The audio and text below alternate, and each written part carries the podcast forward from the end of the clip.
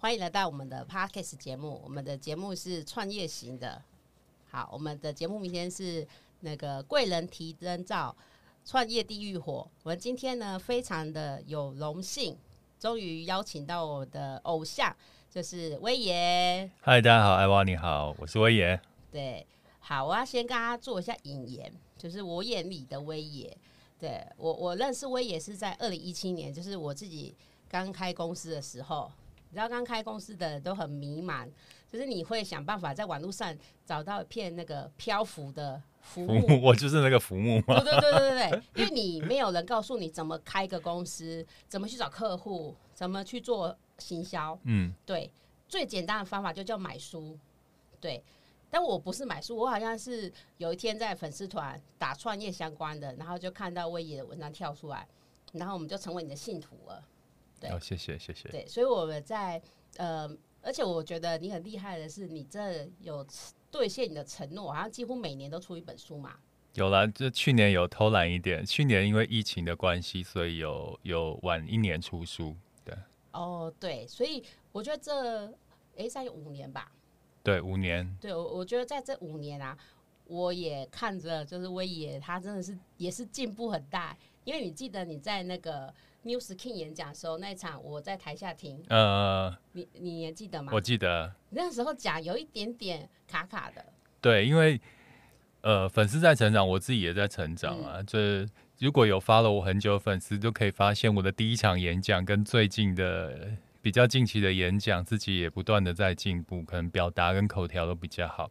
那我我我想让大家看到，就是呃，也许你不是最厉害的一个人，但是你是不断的在进步的一个人啊。对对，你也不断的在进步啊！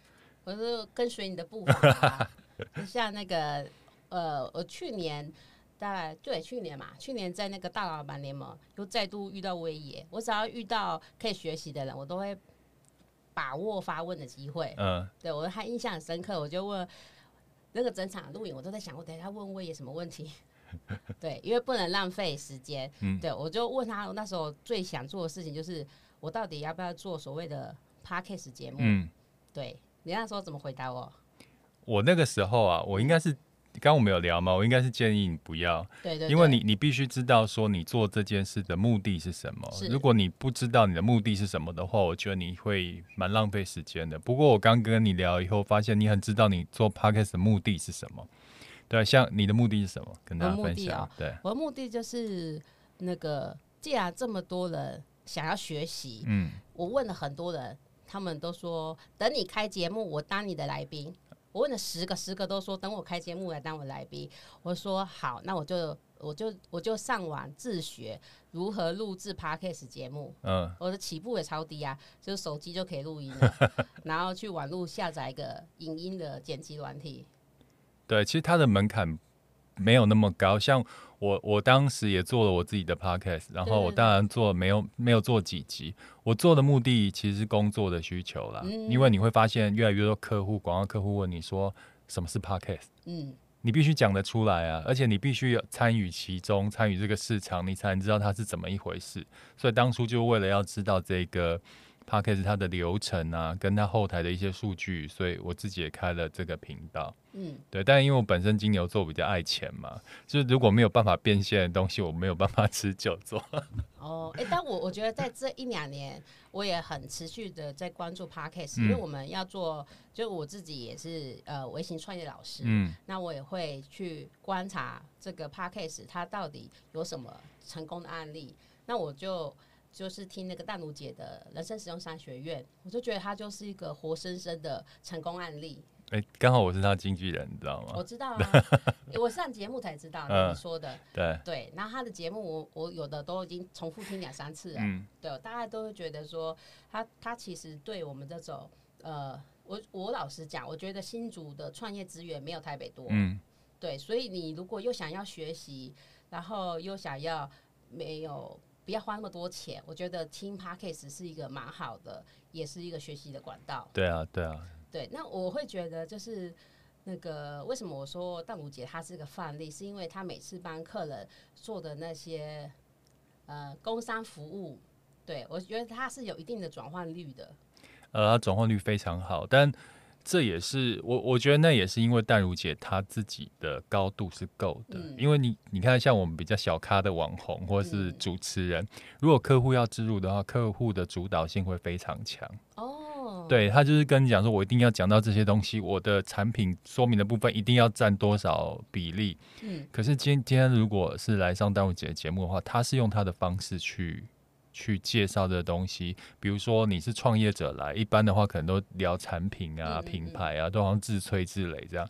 可是但我觉得不来这一套的，嗯。他都是问创业者他的身上的故事，去挖挖掘那些让人家感动的，或让人家觉得有同理心的故事。嗯。反而产品的部分是在很后面一点点的，但他的听众就是买单呢、他的听众就是喜欢这样的故事跟方法，所以他收听率也高，场上转换率也高。嗯对但他还是特例耶，我觉得不是每个人都可以这样子。对，就是你必须累积自己的底气要够啊。嗯，对，像有时候我现在跟有比较大咖的厂商，我也是没有那个底气去讲这件事情的。觉得我嗯我觉得其实你要慢慢自己累积自己的能量，然后慢慢的去调整啊对，我觉得那是一个学习的方法跟对象。对，但是真的很多很，我觉得应该是很多老板他都想要快速获利，他会直接问说：“诶，他今天做 p a c k a g e 找一个做一个广告，他他可能可以得到多少的营业额？”嗯，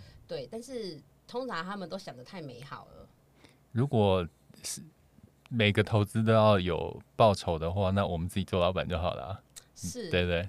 对，其实我我也常跟广告客户讲，现在你投一笔钱，可能它的转换率没有办法马马上表现出来，嗯可是那个品牌就是这样堆出来、堆叠出来，嗯它堆到一个高度，它就有它的爆发力啊！你不能期望说你单丢一笔就要有一定的转换率，我觉得现在现在这个时代是不太可能的。对啊，所以又回归到他不是说只要出门就会到，只只要出门，对啊，对啊，你有做你就有机会嘛。对啊，对啊，你至少先出门嘛。对啊，对啊，对，但是我我觉得，呃，我还记得有一另外一场我们遇到是在那个那叫什么人生哦，我知道人生设计所那个人生？设计所，那时候也问你，那时候那一年刚好我遇到的是我到底要不要请员工的问题，嗯，对，然后你就跟我说，你问我有没有要养员工还是什么，我有点忘记了没关，系但我讲重点是他所有的朋友大概十个里面有八个说你请的员工生意就会来。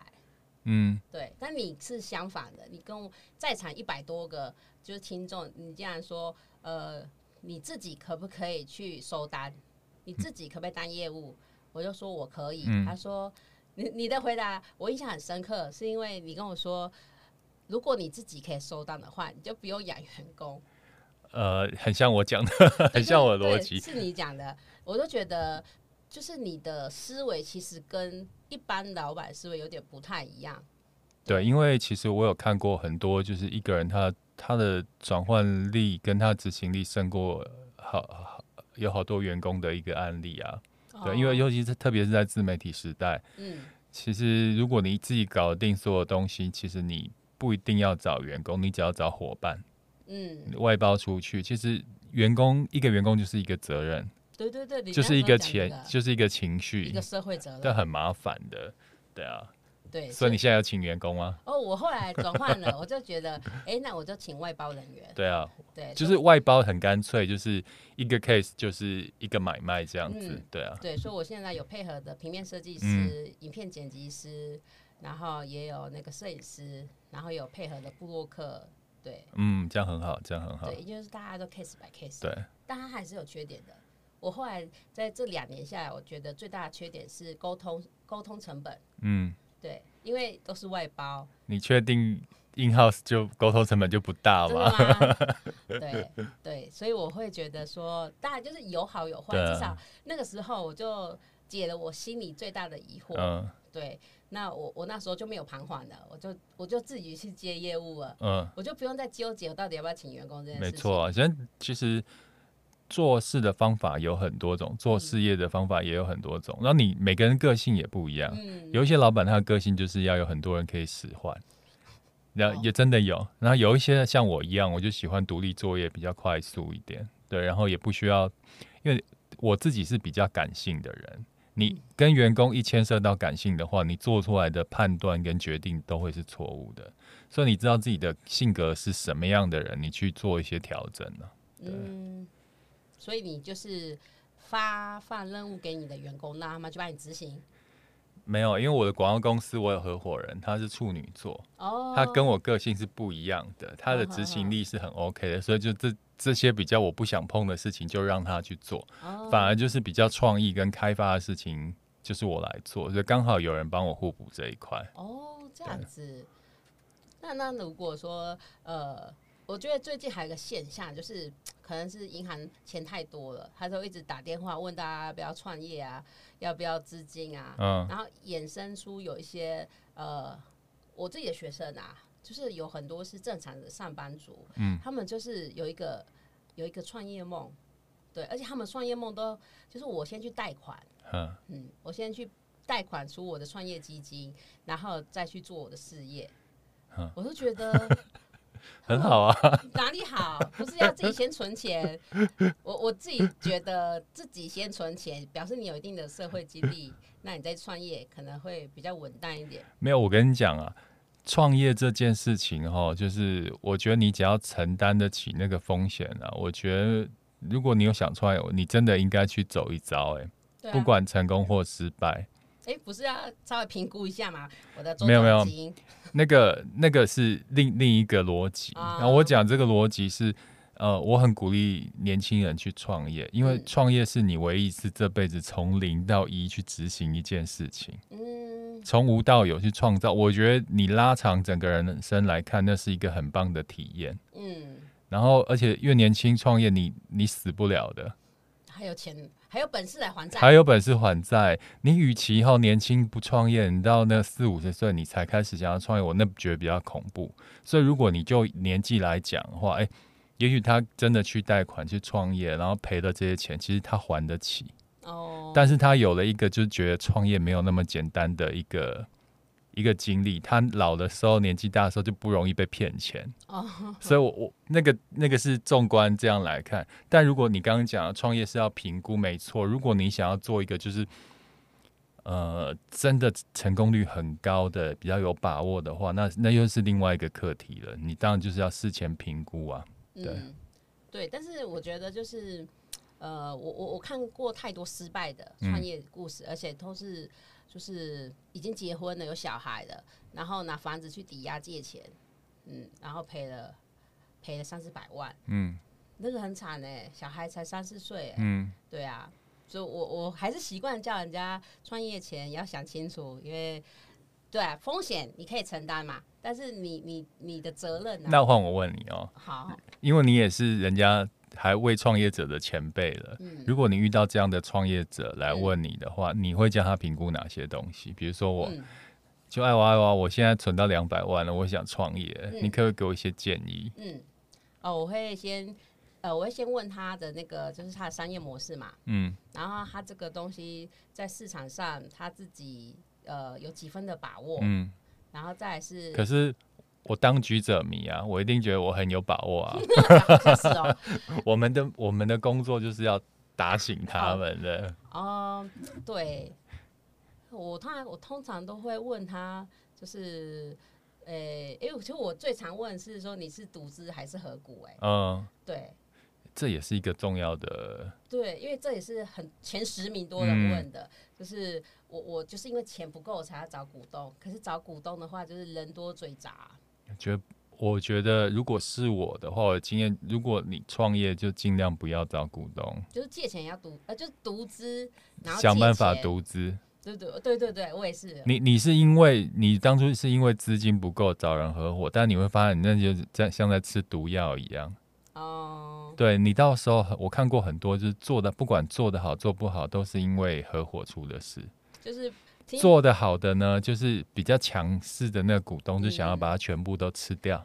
对对对，就会说你们这些股东都跟不上我的步伐，对是我的拖油瓶，，对，然后可以退股了，对，那有有一些真的是拖油瓶哦，但你你跟一些拖油瓶合在一起，你又很难把他们去弄掉，那也是一个问题拖油瓶题不。都兄弟姐妹吗？也也不一定啊，也不一定。然后还有一些是做不好后，好朋友也会翻脸。还还有夫妻啊，对，也也会就那个，我我我觉得合伙是下下策。对对，我我也不建议人家合伙，而且我也看过那种很好的兄弟，就是那种瓦天兄弟，嗯。然后开公司赚钱，没有赚钱还没事哦，嗯，赚了钱就开始就是你分的多，我分的少，对啊，对。就你开始你合伙之后，你就要经历一连串人性的考验。你既然知道人性是这么麻烦的东西，我觉得你一开始就要杜绝掉。哦，对啊那我所我觉得所谓的合伙、哦，不能是用资金够不够做考量，不能因为钱不够涨，而是要用你们能不能有资源互换，或是嗯能力不同的。对对对，对，你看，像我跟我的合伙人二十几岁就认识了，嗯我就知道他的个性很互补我。嗯因为如果让我去管理一家公司的话，公司会乱七八糟的，因为我太太自由了。嗯可他就是一个很严谨的人，但相对对他而言，他的创意能力跟创造能力就没有我好，或业务开发能力。嗯嗯，所以，诶，大家各司其职，然后谁也不能没有谁，以就相安无事这么多人，我们合伙十年都没有问题。还是要慎选啊，是啊，你不能因用绝对不要因为钱不够这个原因去找合伙。对对对对对，这个真的是血淋淋的案例实在太多。对啊，对啊。